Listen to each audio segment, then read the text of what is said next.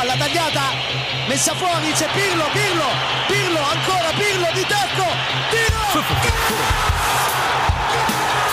Una sassata del capitano! Mamma mia, una sassata del capitano questa volta non l'ha potuto!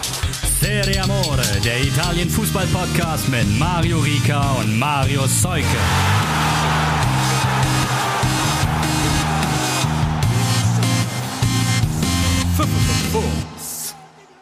Hoch das Beinchen, ciao a tutti an alle, neue Folge Serie Amore am Start, rechtzeitig.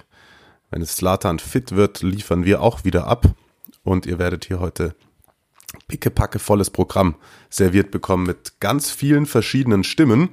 Und neben meiner ist das natürlich die sonore, bassige Stimme von Marius aus Hamburg. Ciao, mein Lieber. Guten Tag. Wie hoch kriegst du das Bein? Ich habe am Wochenende Sport gemacht und kann mich jetzt gar nicht mehr bewegen. Sehr gut, sehr gut.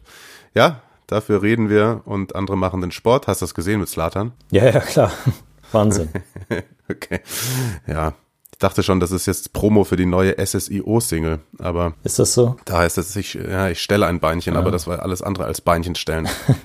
das bleibt hängen an diesem Wochenende, wo schon wieder ein Spieltag, zwei Spieltage zwischenliegen, sozusagen seit unserer letzten Aufzeichnung. Es ist, muss man sagen, die Juve-Woche. Drei Spiele, drei Siege und deswegen wollen wir auch gleich mal mit denen anfangen.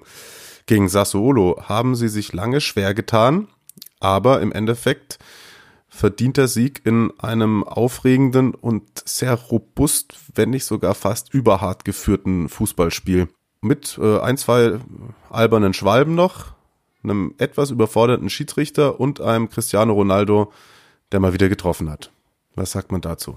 Beachtlich, dass Juve diese Spiele gegen Sassuolo und vorher auch gegen Milan auf diese Art letztlich gewonnen hat, ohne dass Ronaldo der Hauptdarsteller war. Auch wenn er jetzt getroffen hat. Hm. Erst war es Chiesa gegen Milan. Das ist tatsächlich ärgerlich, dass die Partie jetzt schon wieder so weit, äh, weit weg ist. Aber die können wir eigentlich gar nicht dezidiert besprechen, weil sonst sind wir ja schon wieder von vorgestern. Ja, das Schicksal des äh, Internets irgendwie. Ja, Wahnsinn. Wir sollten Zeitung schreiben. Magazin. Das ist, glaube ich, die Zukunft. Magazin, ja. Print, alle zwei Monate. Ja, also Milan, das war ein starker Auftritt von Juve und gegen Sassuolo war es tatsächlich, finde ich, auch Schritt in die richtige Richtung.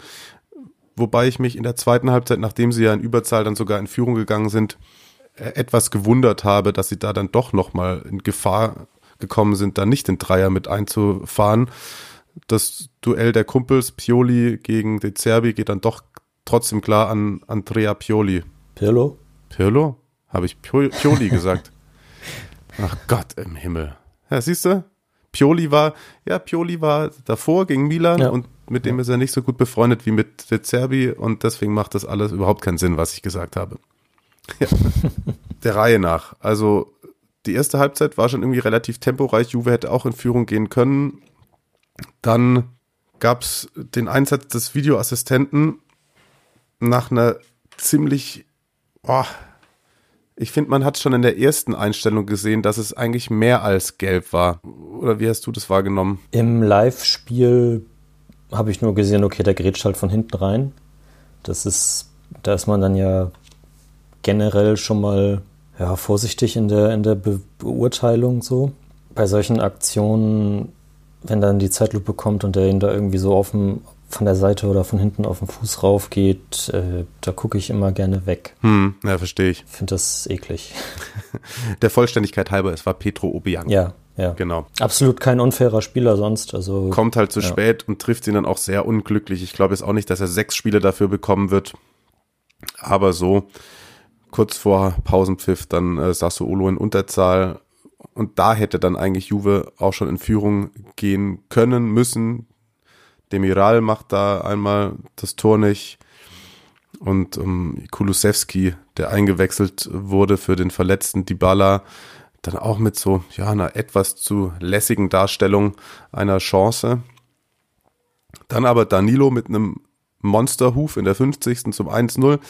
Äh, Defrel, sehr schöner Ausgleich in der 58. Und dann hat sich Juve wirklich sehr, sehr lange schwer getan, beziehungsweise ist auch einfach am eigenen Unvermögen gescheitert. Also Ronaldo hatte eine Riesengelegenheit, aber im Endeffekt dann Aaron Ramsey und da müssen wir auch noch mal kurz nachfragen, was der Kollege Kirikesh sich da gedacht hat. Ja, der äh, war da irgendwie ganz woanders. Also der Kollege bei der Zone meinte, vielleicht dachte er, macht ein Eigentor oder so.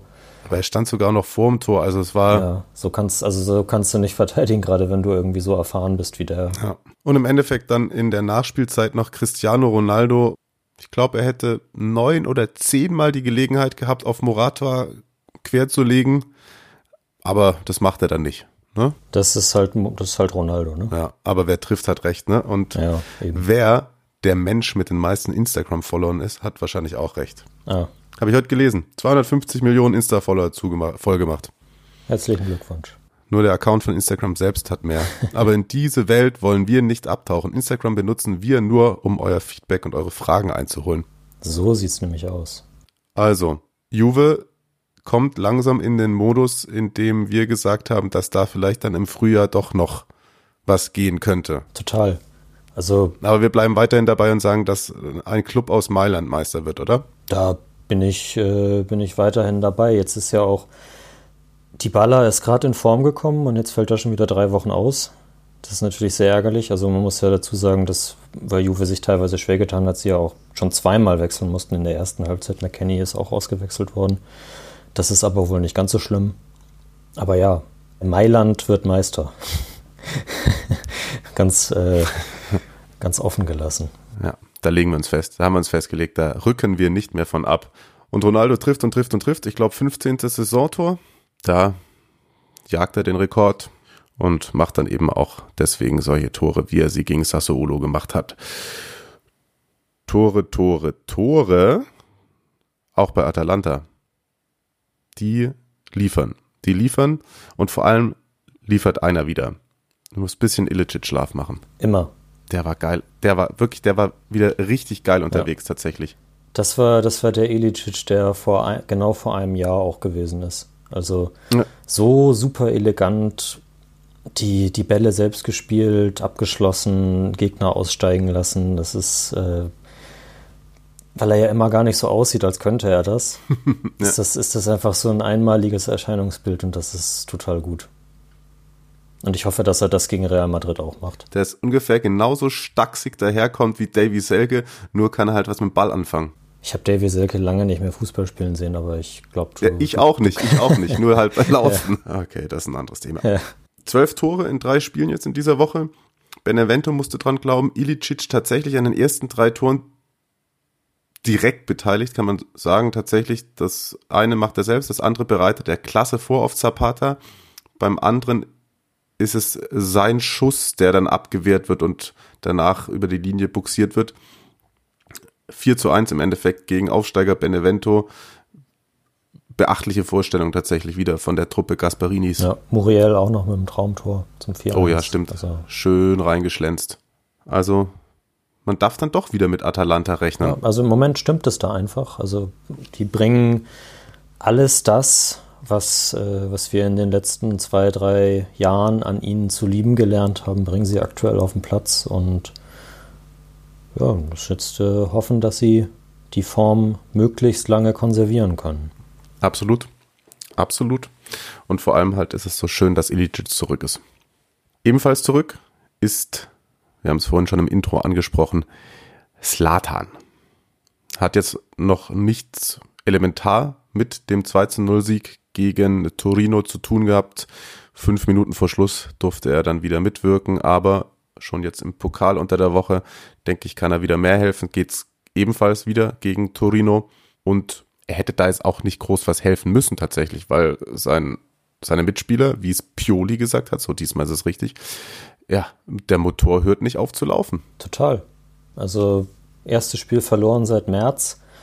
Da könnte man ja denken, okay, weiß nicht, äh, die ganzen Unkenrufe, die es vor der Saison jetzt gegeben hat, mal sehen, wie es dann ist, wenn sie mal in eine Krise kommen und ob Pioli sie da wieder raus navigieren kann und so. Aber ja, Krise gibt's halt nicht. Das war eine äußerst souveräne Vorstellung. Gut, Torino hat es ihnen jetzt auch nicht allzu schwer gemacht. Die haben ihr Pulver vielleicht gegen Parma dann doch verschossen.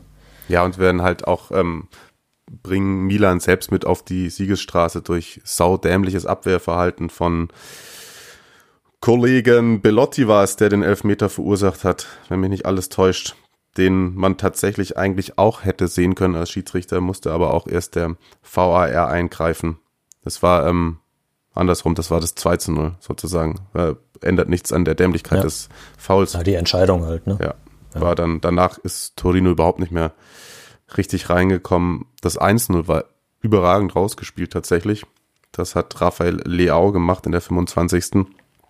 Der Strafstoß dann verwandelt von Franck Cassier, weil eben Ibra noch nicht auf dem Platz war. In Minute 36 und dann wurde lecker runtergespielt und ja, man hat tatsächlich die Tabellenführung sogar noch ausgebaut. Ja.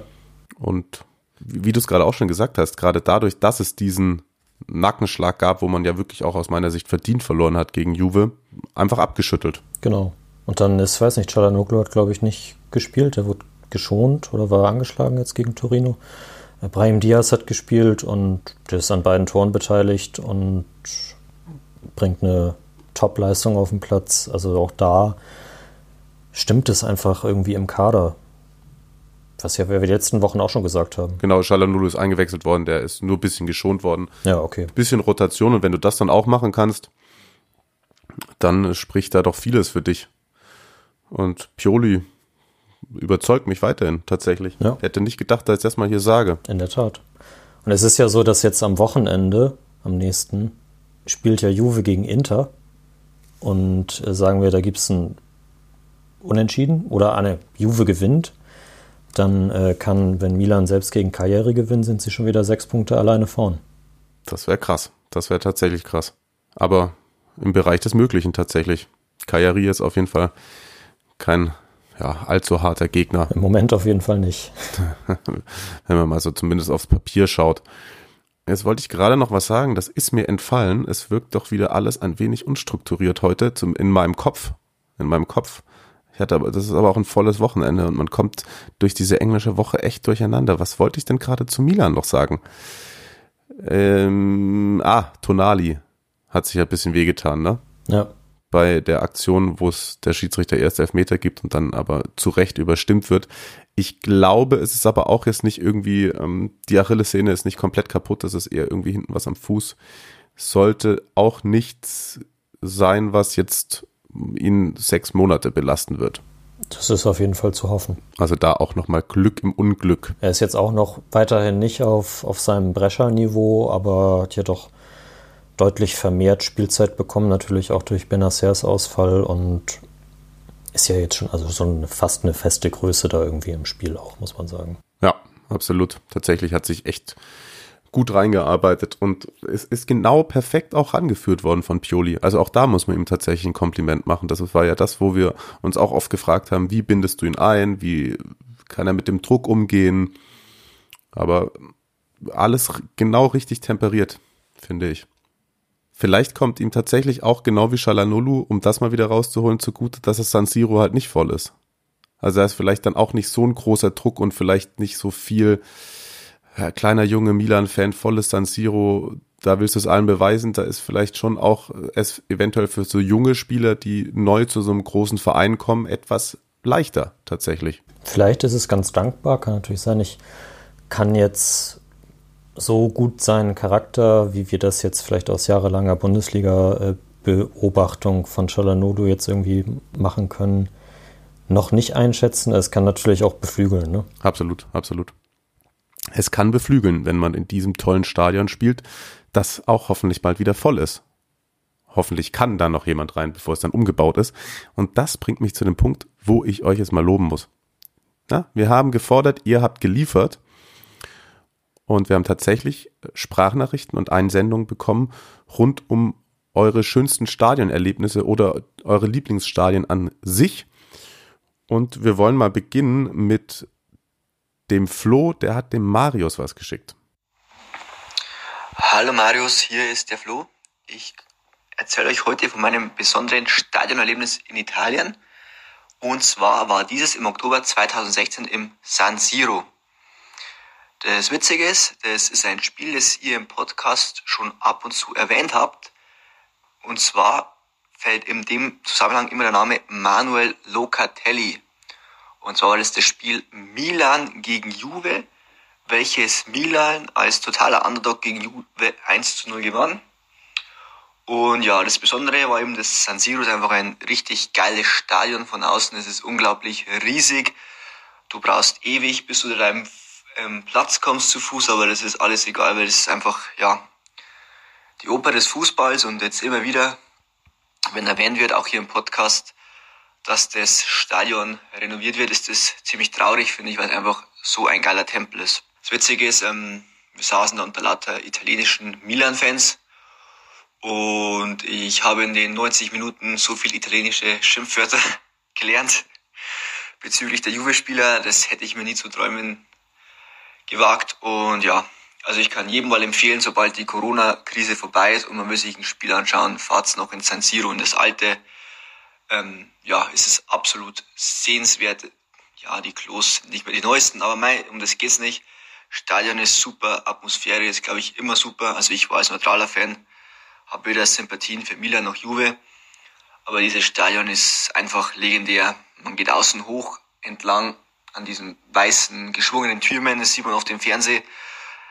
Und da mussten wir uns hochkämpfen bis zum Oberrang. Und ja, war einfach ein legendäres Spiel. Was man auch noch erwähnen muss, ist, dass Milan damals der absolute Underdog war. Also ich habe mir eben nochmal im Kicker-Archiv die Aufstellung rausgesucht. Und da waren so Granten drin in der Innenverteidigung. Gabriel Paletta, vor dem Sturm Carlos Backer, eingewechselt wurde Lapadula. Ja, da waren ein paar, ja, Serie A Icons dabei sozusagen. Und ja, es wurde gewonnen gegen das eigentlich haushoch überlegene Milan, was am Ende der Saison ja noch in die Champions League Finale gekommen ist. Und ja, das war mein Steuererlebnis. Ich hoffe, das ist brauchbar für einen Podcast und du und der Mario macht's bitte so weiter. Und ich freue mich auf weitere Folgen. Ciao, bis bald. Schau. Einer, den das San Siro auf jeden Fall beeindruckt hat. Und der hat gesagt, geht dahin, wenn Corona vorbei ist und man das noch kann. Ich war da auch einige Male drin. Es ist ein sehr beeindruckendes Stadion tatsächlich. Ich bin mir nur nicht ganz sicher tatsächlich, Marius, er meint die ganze Zeit von dem Spiel, bei dem er war, hätten wir auch schon mal, über das hätten wir auch schon mal gesprochen. Ist, äh, ist tatsächlich so, weil ich weiß nicht mehr genau, was der Zusammenhang war, aber es ging um Locatelli, weil das ja diese Anfangszeit war, wo er bei, mit, mit 18, 19 bei Milan da irgendwie reingeworfen worden ist und ich glaube, er hat das, hatte, er hat das Tor gemacht in dem Spiel. Mhm, ja, genau. Ja. ja. Und das war, das war ein geiles Tor gegen Buffon. Und danach ist, ist er, also super krass, der Hype-Train losgefahren. Okay. Ja, heftig, ey. Da kennt die Community die Folgen besser als sich selbst. Aber auch das ist irgendwie bezeichnend. Wir bleiben tatsächlich im San Siro und hören uns an, was uns mir in dem Fall Silvano geschickt hat.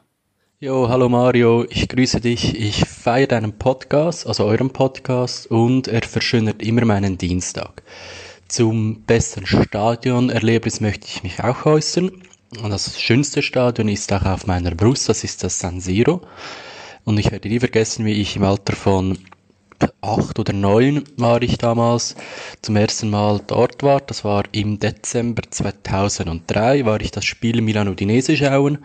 Ich war mit dem Udinese Fanclub unterwegs aus, aus der Schweiz und als großer Milanista war es mir ein riesiges Erlebnis, zum ersten Mal vor diesem Stadion zu stehen. Es war unglaublich groß und ich, die Gefühle konnte ich damals kaum in Worte fassen. Milan hat das Spiel leider verloren. Das war mir grundsätzlich nicht so, nicht so wichtig, weil ich völlig geflasht war von dem ganzen Erlebnis. Und das schönste Erlebnis war dann, waren meine ersten, meine ersten Derbys, das war 2006. Und da ist die Nachricht zu Ende.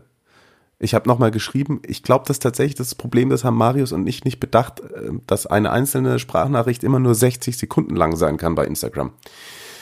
Ich, ich habe äh, Silvano nochmal geantwortet, ich will ja unbedingt wissen, was da bei den Derbys passiert ist, was er da miterlebt hat. Also ich kann es mir vorstellen, aber ich will es gerne von ihm wissen. Und wenn er, das habe ich glaube ich auch richtig verstanden, das San Siro auf der Brust trägt, hast du es auch so verstanden? Ja. ja. Dann, dann, dann, also San Siro tätowiert auf der Brust. Da wird es hoffentlich nicht reno renoviert.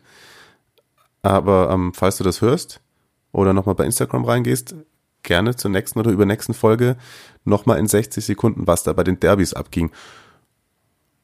Ansonsten bin ich da auf jeden Fall bei Flo und bei Silvano und äh, muss sagen, auch herzlichen Dank, auch vielen Dank für die ja, netten Komplimente, die uns da gemacht worden sind. Und eine Sache habe ich noch, das ist allerdings eine schriftliche Einsendung.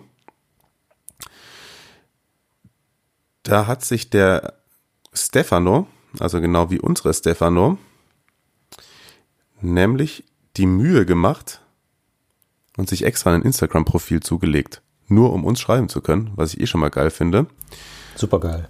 Ähm, und er fängt damit an und sagt, dass er findet, dass wir das coolste Intro und Outro von allen Podcasts haben, die er hört. Steht jetzt nicht dahinter, wie viel er hört, aber da würde ich mal an dieser Stelle sagen, Grüße an Jan Budde, da freut der sich bestimmt auch sehr darüber. Ähm, Finde ich auch tatsächlich, ich mag das auch sehr gerne, das Intro und das Outro. Ich höre es auch immer mit. Ja? Ja. Wird nichts geskippt? Nee, sehr nichts gut. geskippt. Das äh, bringt einen einfach rein. Ist so.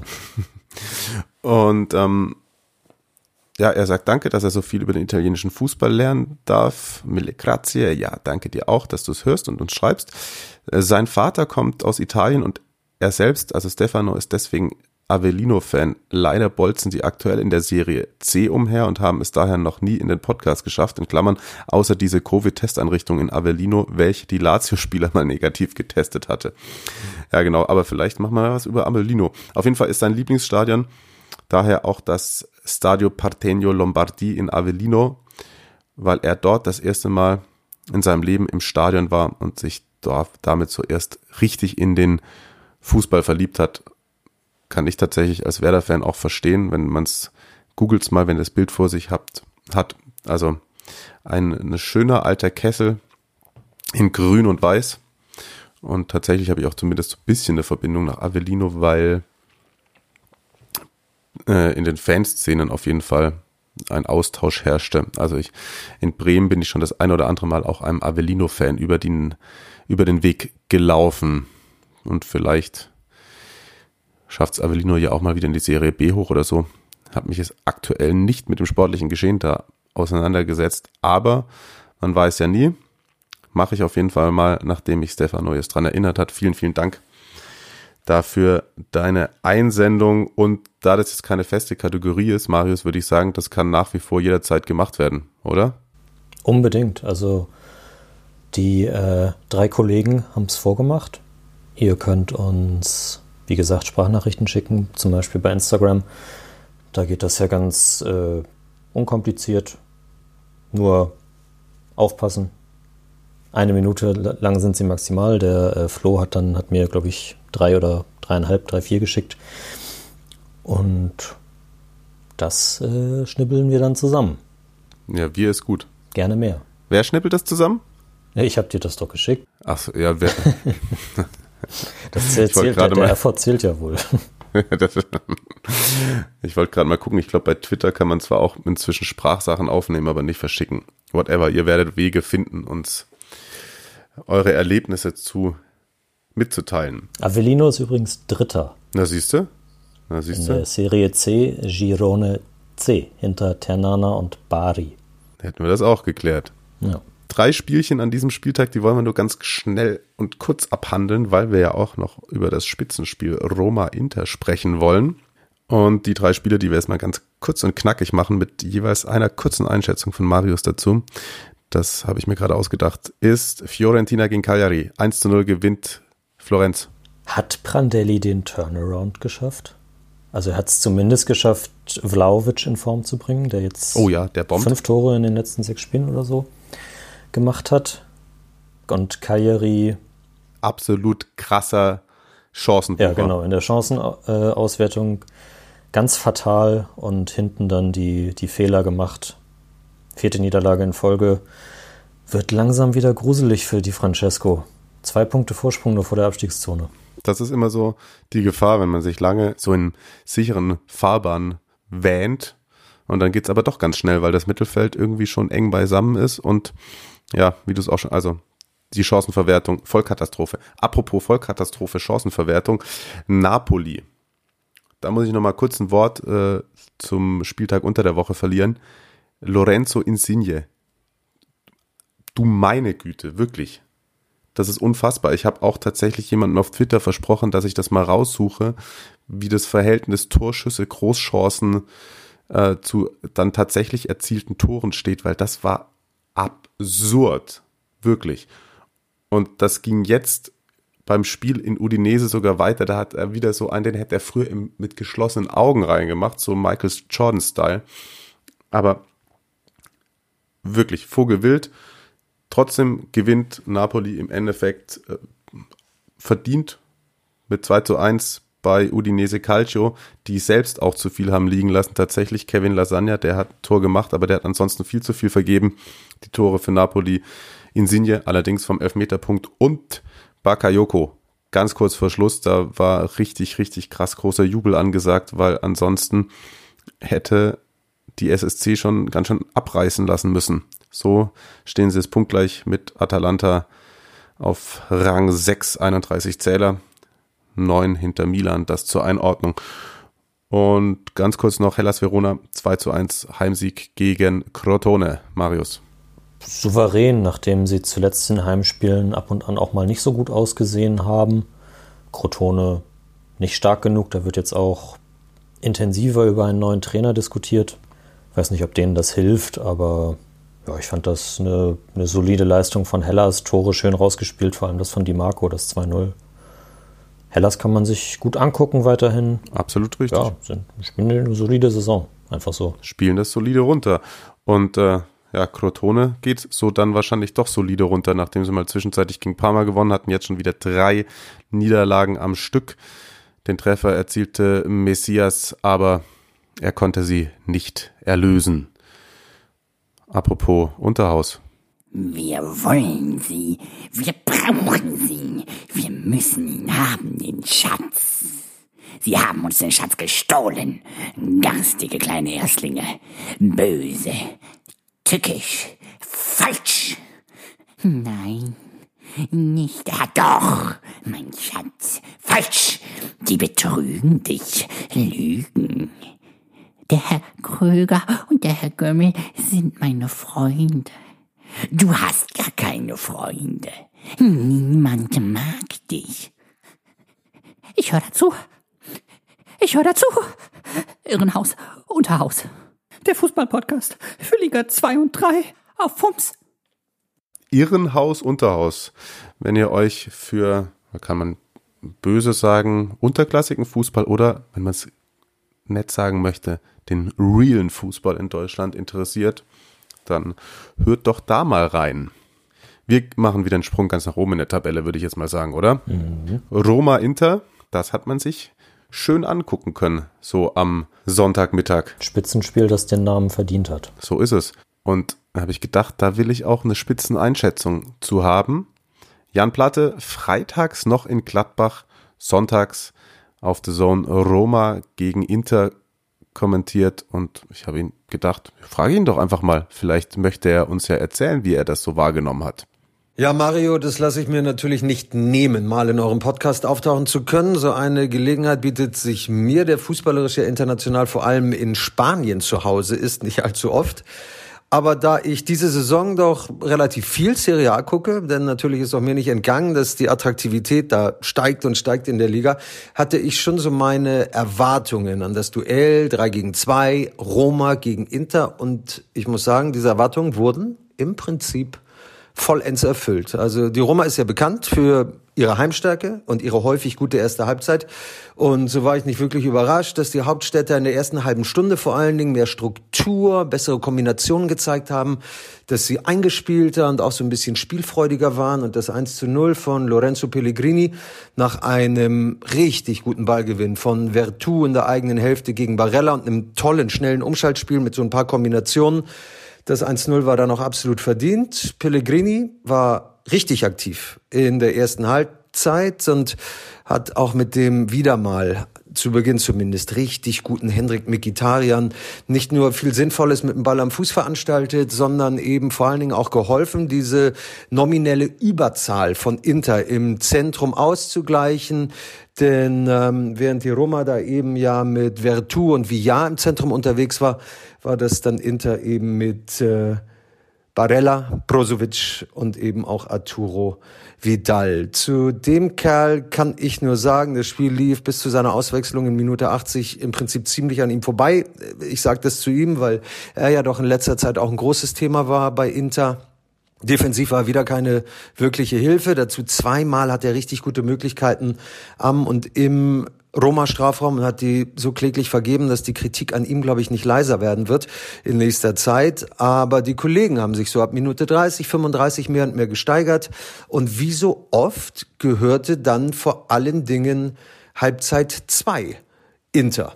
Die haben ihre Tore 29 und 30 in dieser Serie A-Saison nach der Pause gemacht, äh, haben mal wieder nach einer Ecke getroffen, haben durch Skriniar mal wieder per Kopf getroffen, mal wieder hat, das war dann das 2-1, Hakimi getroffen, dessen offensive Ausbildung ja auch schon beim BVB immer herausgestochen ist. Defensiv kann man ihm, und das gilt eben auch weiterhin im Trikot von Inter, hier und da auch schon immer mal wieder so ein paar Vorwürfe machen.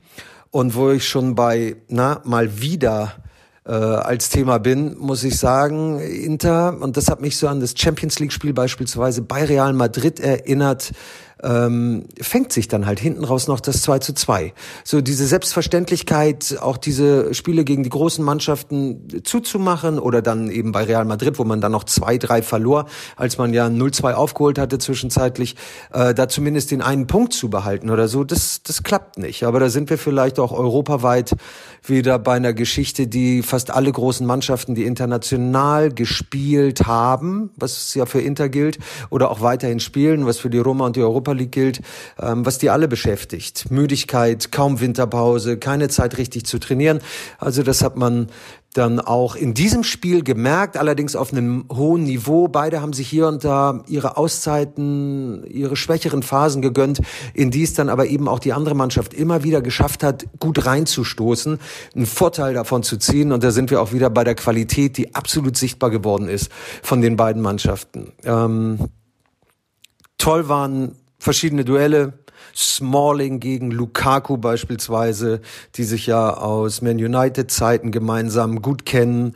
Äh, Spinazzola gegen Hakimi war ab und zu ein Hingucker. Handanovic machtlos bei den beiden Gegentoren. Auf der anderen Seite Paul Lopez im Kasten von der Roma, der zweimal sensationell reagiert hat. Das 0-1 durch Lukaku ganz früh verhindert hat.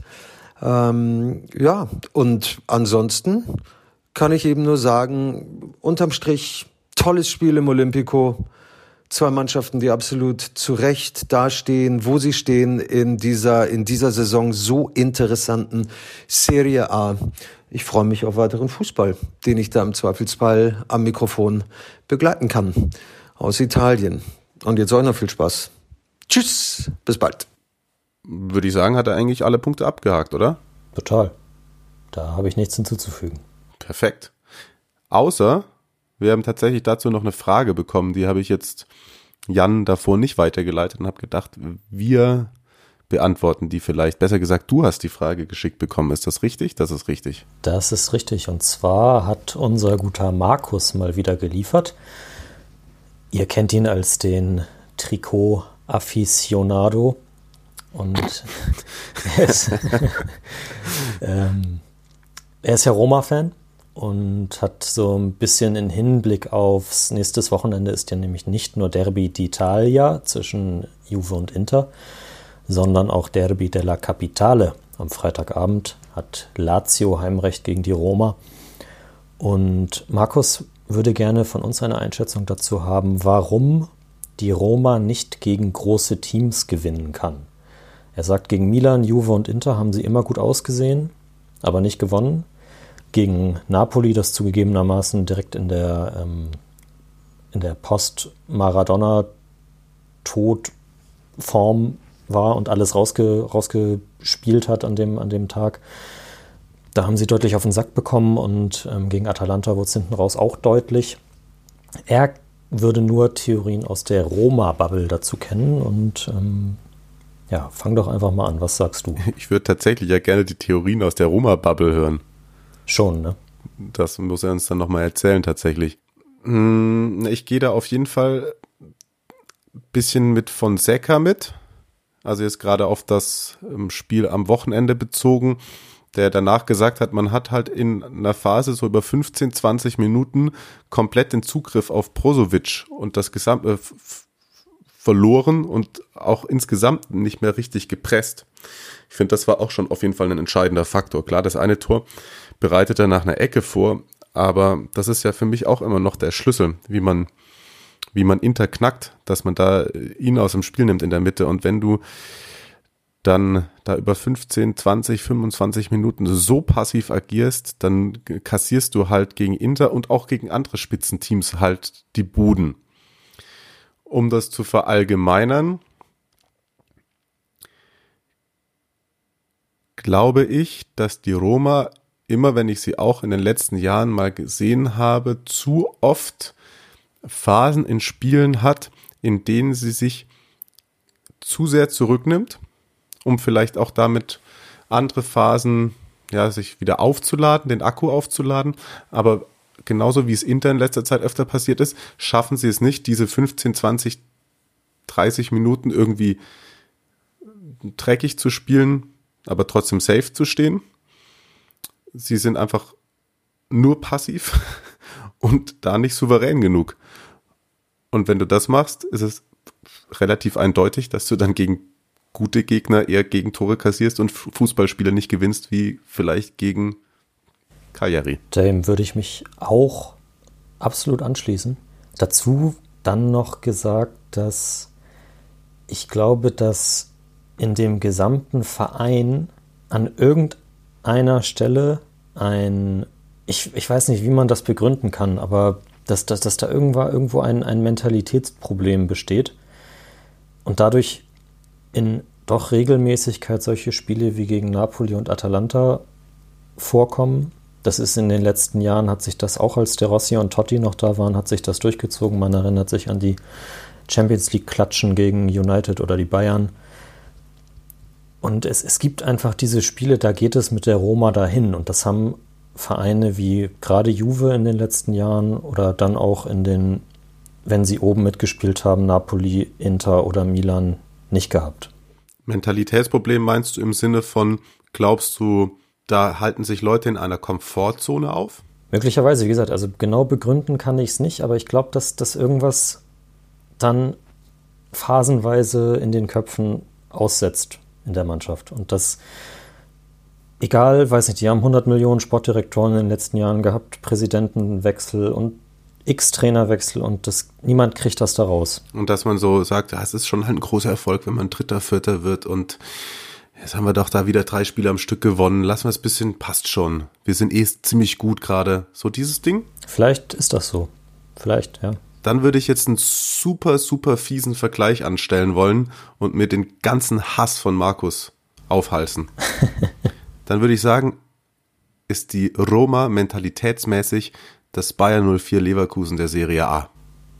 Ja. Die haben das nämlich auch und da hat, Ja. ich glaube, Rudi Völler kann es nicht mehr hören, aber dieses, Ja. ja, man spielt so vor sich hin und dann ist dann, und dann kommen die Spiele und zack, zack, zack, auf einmal spielt man doch wieder nur Europa League. Ja, genau. Also es ist ja auch, Bayer Leverkusen spielt, spielt jahrelang den mit den besten Fußball in Deutschland und gewinnt nichts. Und die Roma spielt auch jahrelang mit den besten Fußball in Italien und sie haben auch mal den Pokal gewonnen. Glückwunsch. Glückwunsch. Ja, change my mind. Aber ich, ich, ich, mag, ich, ich mag sie ja und äh, wir ja haben sie auch. auch äh, diese, diese Saison schon extrem gelobt. Und das Spiel gegen Inter war ja eigentlich auch bis eben auf diese Minuten war es ja eigentlich auch gut. Genau. Also wir wollen sie nicht, wir wollen sie nicht zerreden jetzt hier. Nee, wollen wir nicht. Wollen wir noch kurz auf Inter draufhauen? Nee, wir hatten gesagt, dass Jan eigentlich alles gesagt hat zu dem Spiel, ne?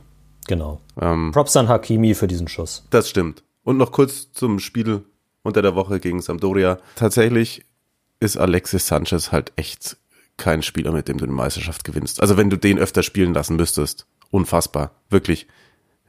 Wenn ich mich jetzt zurückerinnere, dann schieße ich mich jetzt wieder drauf auf ihn ein. Also deswegen lassen wir es. Aber das hat schon auch seinen Grund, dass der dann gegen die Roma 90 Minuten auf der Bank saß.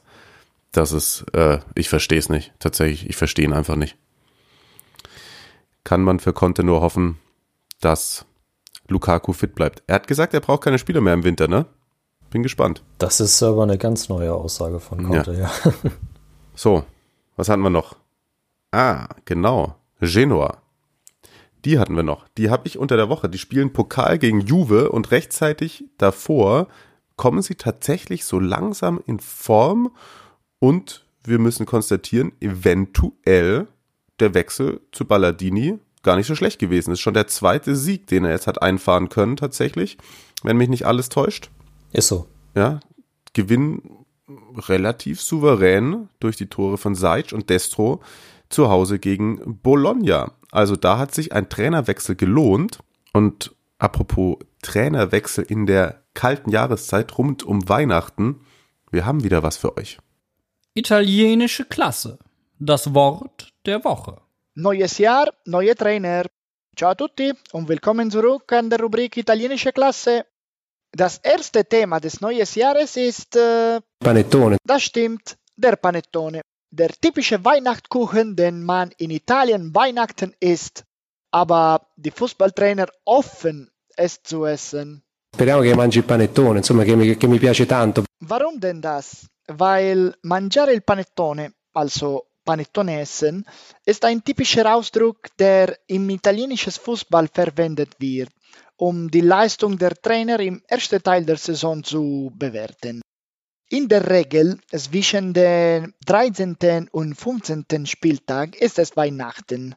Das heißt, ein Drittel der regulären Saison ist da vorbei. Und wenn man dann sagt, äh, dass ein Trainer den Panettone nicht isst, bedeutet es, dass er vor Weihnachten abgesetzt würde. Speriamo che mangi il panettone, insomma, che mi, che mi piace tanto. Der Ursprung des Ausdruckes ist unbekannt, aber so wie es scheint, hat Inter es mit Fußball in Verbindung gebracht.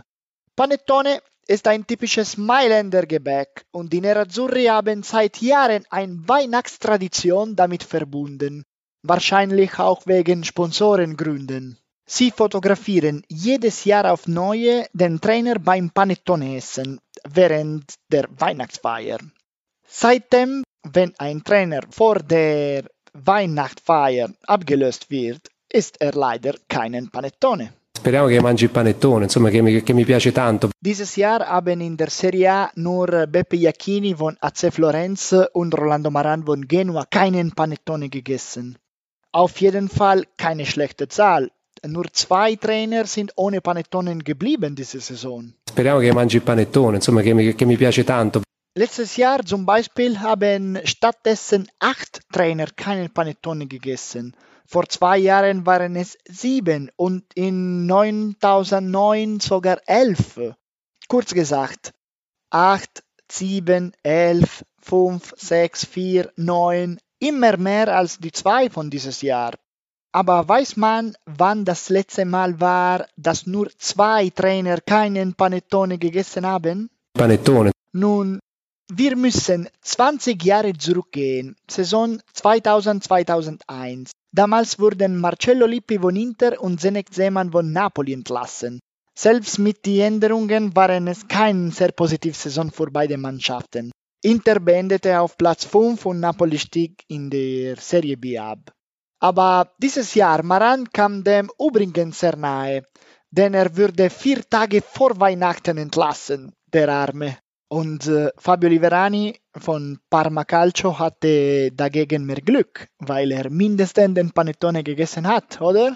Aber Marius, wie läuft jetzt in Parma wieder mit der Versa? Bis nächste Woche. Ciao, ciao. Italienische Klasse. Das Wort der Woche. Ja, ich krieg direkt Lust auf Panettone tatsächlich. Das ist echt. Das ist ja lecker. Mit das geilste Gebäck, das es gibt, ja. finde ich. Aber ja. ähm, zurück zur Frage zu kommen von Stefano, vielen Dank. Und äh, Marius, wie läuft's denn mit der Versa? Wie warst du denn zufrieden mit seinem Debüt? Also die erste halbe Stunde war gut. Punkt. Muss natürlich jetzt sagen, also er ist, er ist, er ist Donnerstagnachmittag vorgestellt worden, also hat vielleicht also zweieinhalb Trainingseinheiten gehabt jetzt bis zum Spiel. Man muss natürlich sagen, also er, er muss sich jetzt nicht mehr groß einfinden. Ich wollte es gerade sagen, die Spieler kennt er, oder? Ja, ja, schon. Aber trotzdem, um dann wieder den Turnaround sozusagen von, vom Diva, den die Varani-Fußball, den die Mannschaft nicht offensichtlich ja nicht verstanden hat, wieder zu sich. Da will ich ihm jetzt mal nicht vorwerfen, dass Lazio in der zweiten Halbzeit die größere individuelle Klasse hat ausgespielt. Es war einfach, ja, sie standen durchaus kompakt, haben teilweise auch ganz vernünftig nach vorne gespielt, sich Chancen rausgespielt. Reina hat für Lazio dann den Rückstand verhindert. Auch da nochmal, weil wir ihn ja auch irgendwie letzte oder vorletzte Woche schon mal gelobt haben. Glanzparade gegen Cornelius. Und ja, wie gesagt, Lazio hat dann halt die Chancen genutzt, die Parma hat liegen lassen. Aber trotzdem macht es mich vorsichtig optimistisch, was da teilweise passiert ist. Okay. Ja, Alberto 55. Caicedo 67. Die zwei Tore des Spiels.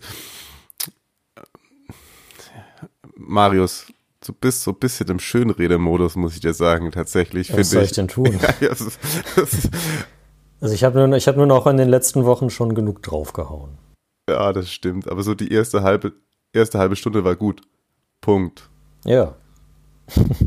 ja, und du, ja, wenn du da ein Tor machst, dann läuft das alles ganz, ganz anders. Aber man könnte tatsächlich auch sagen, dass die 60 Minuten, die dann kamen, eventuell nicht so viel Optimismus verbreiten sollten. Ja. Ja, okay, es tut mir leid, aber das, ich habe es mir dann auch nochmal so ein bisschen angeguckt und ja, es ist erstens stümperhaft, wie sie die Chancen liegen lassen. Klar, den einen holt er gut raus, aber danach war echt wenig, ne?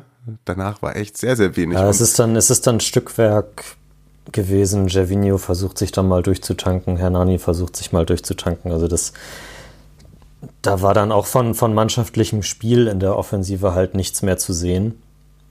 Aber ja, ich, ich bin trotzdem vorsichtig optimistisch, dass Taversa das vielleicht sogar im Hinblick auf Sassuolo schon hinbekommt, dass man da, weiß nicht, wenigstens mal unentschieden spielt. Ja, und dann ist nochmal Lazio Coppa, Sampdoria, Napoli, Bologna, Hellas, Hui. Ja, wenn du, wenn du daraus fünf Punkte holst, passt schon. Ich glaube nicht, dass Crotone und Torino unbedingt mehr machen. Man muss es ja so sehen an dieser Stelle. Ja, ich weiß schon, ich weiß schon, ich weiß schon. Ich drück die Daumen, ich drück die Daumen. Ähm, Stefano weiß es übrigens aus unserem Gespräch gerade vorhin, als ich mit ihm geschrieben hatte. Jetzt hat er gemeint so, ach so, deswegen ist immer so viel Parma im Podcast. er hatte das tatsächlich bislang noch nicht mitbekommen, dass du Parma-Fan bist. Jetzt ist ihm dann ein Lichtchen aufgegangen. Und ja, ich drücke die Daumen, aber man hat ah, 13 Tore. Junge, ja, das ist schon, das ist schon echt. Das ist echt schon scheiße. sehr wenig, ne? Muss man, muss man so sagen. Puh. Ich hatte es vorhin kurz angesprochen. Lass mal ganz kurz äh, nochmal zum CFC zurück, denn ähm, auch so aus eigenem Interesse, weil ich sie am Mittwoch gegen äh, Juve im Pokal kommentieren darf. Finde es tatsächlich bemerkenswert, wie sich Mattia Destro nochmal so auf einmal auf den Radar spielt. Ja, also sechs Tore hat er diese Saison schon. Das ist mehr als in den letzten zwei Jahren zusammen, glaube ich. Und also ich hatte ihn man soll das ja immer nicht machen, gerade mit italienischen Stürmern, die dann irgendwie auch Ende 20, Anfang 30 nochmal in den dritten Frühling kommen. Aber. Der hat schon irgendwas, ne? Ja, also er hat irgendwas. Er, auch früher schon, also man hat ja, es gab ja eine Zeit, da hat man gedacht, er wird irgendwie das nächste große Ding im italienischen Sturm. Als er bei der Roma gespielt hat, als er ja, bei Milan dann, da ging es dann so langsam bergab. Aber bei, tatsächlich, aber da, auch bei der Roma hat er eine gute Statistik, ne? 68 Pflichtspiele, 29 Hütten. Ja, total. Für Bologna hatte die meisten Spiele 112 und 29 Hütten. Da ist dann auch schon so ein bisschen abgefallen. Ja, aber eigentlich so auf dem Zettel eine Karriere, ähm, die etwas mehr versprochen hatte. Und vielleicht kommt es ja noch. Ja, also er hat, hat ja auch immer mal Verletzungsprobleme gehabt. Ähm, bei der Roma zwei schwerere Knieverletzungen gehabt. Aber ja, vielleicht äh, macht er ja den, weiß nicht, den Caputo jetzt nochmal auf, äh, auf die älteren Tage. Oh, und der war mal bei Siena.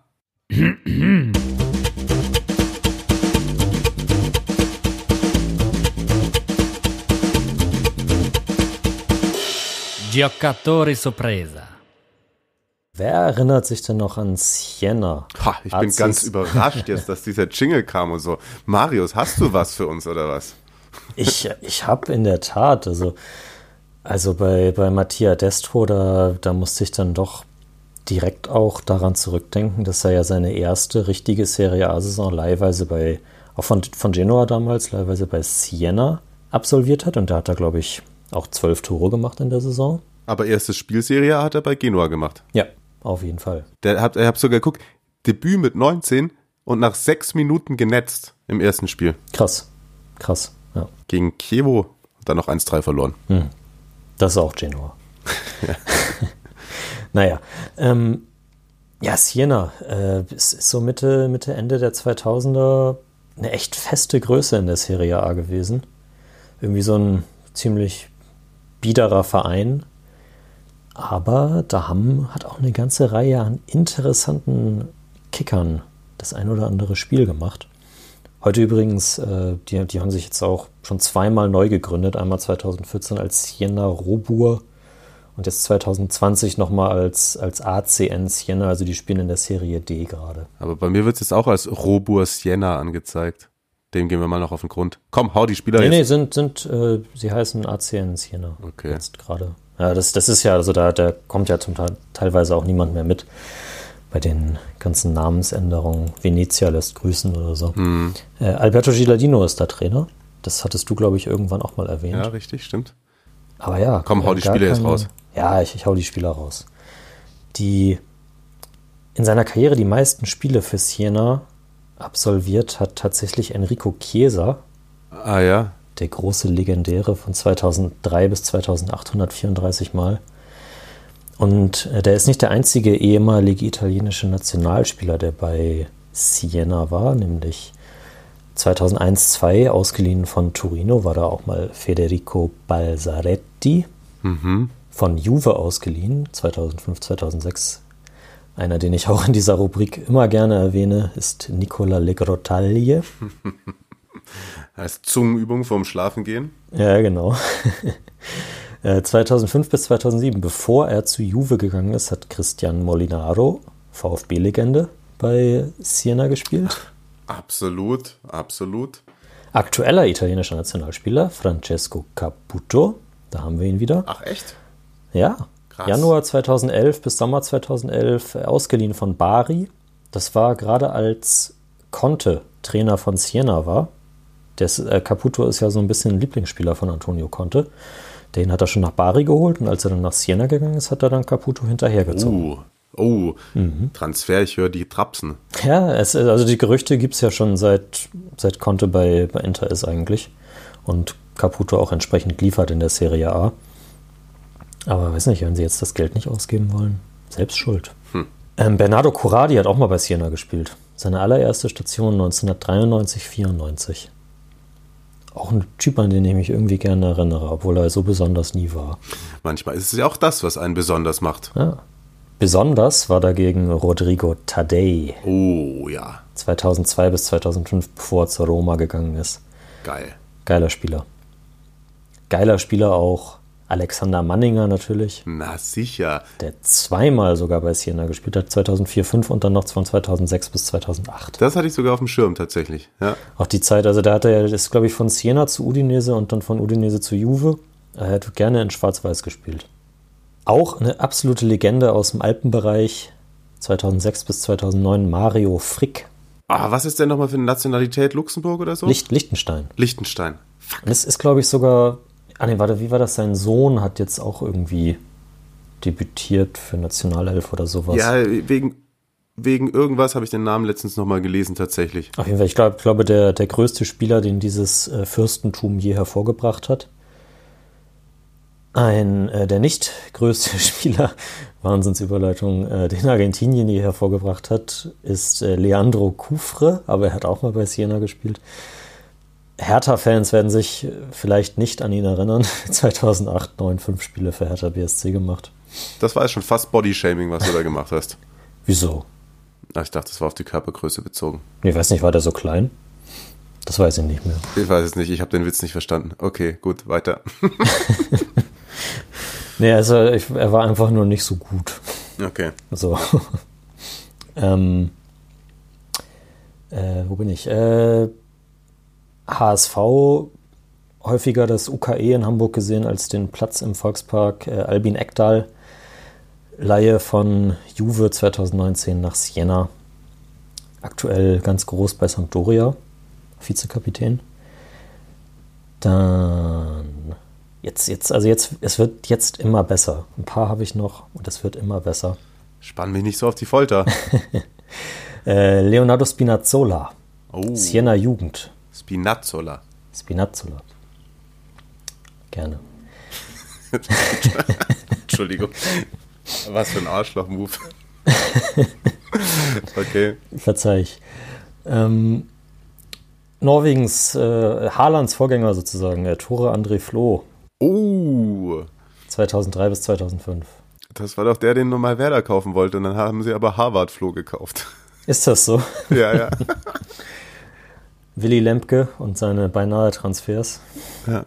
Wir hatten aber tatsächlich Tor, ja, Harvard-Flo und der war, glaube ich, nicht so gut. Mist. Und ähm, dann haben auch noch zwei Weltmeister bei Siena gespielt. Der eine hat 2006, 2007 kurz vor seinem Karriereende nochmal 14 Spiele für die AC gemacht. Das war Vincent Candela. Und ich habe äh, vorher angekündigt, dich testen zu wollen. Hm. Welcher Weltmeister von 2002 hat für Siena gespielt? Oh. Scheiße, ich bin gerade vorhin sogar, als du es gesagt hast, einmal kurz über den Artikel drüber geflogen, aber. Mm, mm, mm. Innenverteidiger. Oh, da kann man sich jetzt so in die Nesseln legen. Ich erlöse dich. Warte, warte kurz, eine, eine, eine, ähm, so geil, dass ich vorhin gesagt habe, die Kategorie machen wir schnell und jetzt werde ich sie in die Ewigkeit hinauszögern.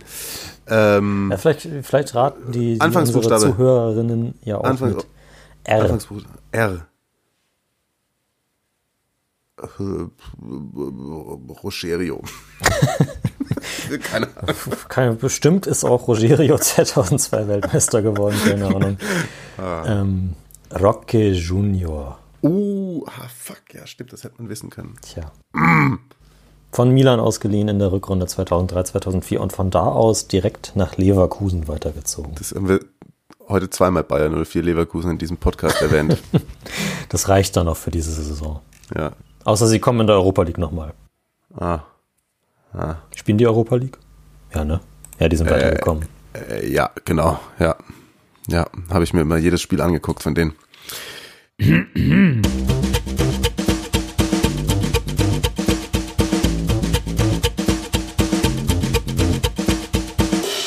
Giocatori sorpresa. So.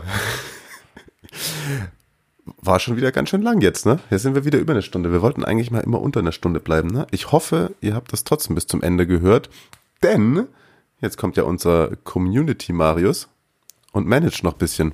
Genau. Stellt uns Fragen, so wie Markus das gemacht hat. Und auch, wir sind ja noch eine Antwort schuldig tatsächlich. Also deswegen müssen wir es jetzt doch noch mal zwei, drei Minuten in die Länge ziehen. Vielleicht auch nicht ganz so lang. Genau, weil manchmal werden sie tatsächlich halt auch erst zwei Wochen später beantwortet. Ich habe auch nochmal nachgeguckt.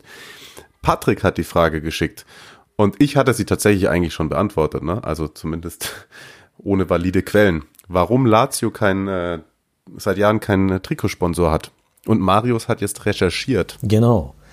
Und zwar liegt das nicht daran, dass Claudio Lotito, dem man das ja gerne vorwerfen kann, zu gierig ist und zu viel Geld von äh, möglichen Firmen haben will, sondern dass er laut eigener Aussage zu wählerisch ist und schon einige, viele Angebote abgelehnt hat.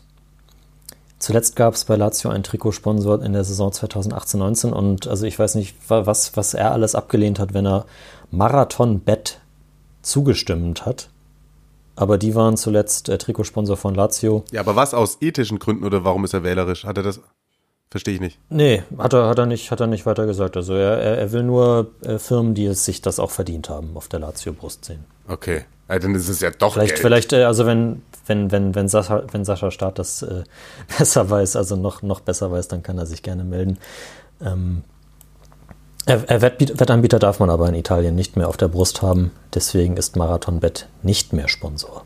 Schade, mein Lieblingsergebnis ist 3 zu 1. Lazio hat übrigens diese Saison, also auch wegen wählerisch bei Unternehmen, sie haben ein, eine Partnerschaft mit dem Kryptowährungsunternehmen Stormgain abgeschlossen. Ja. Tja, Vielleicht will auch einfach niemand. genau. Das hat Markus, Markus der Roma-Fan gesagt. Freitag ist Derby.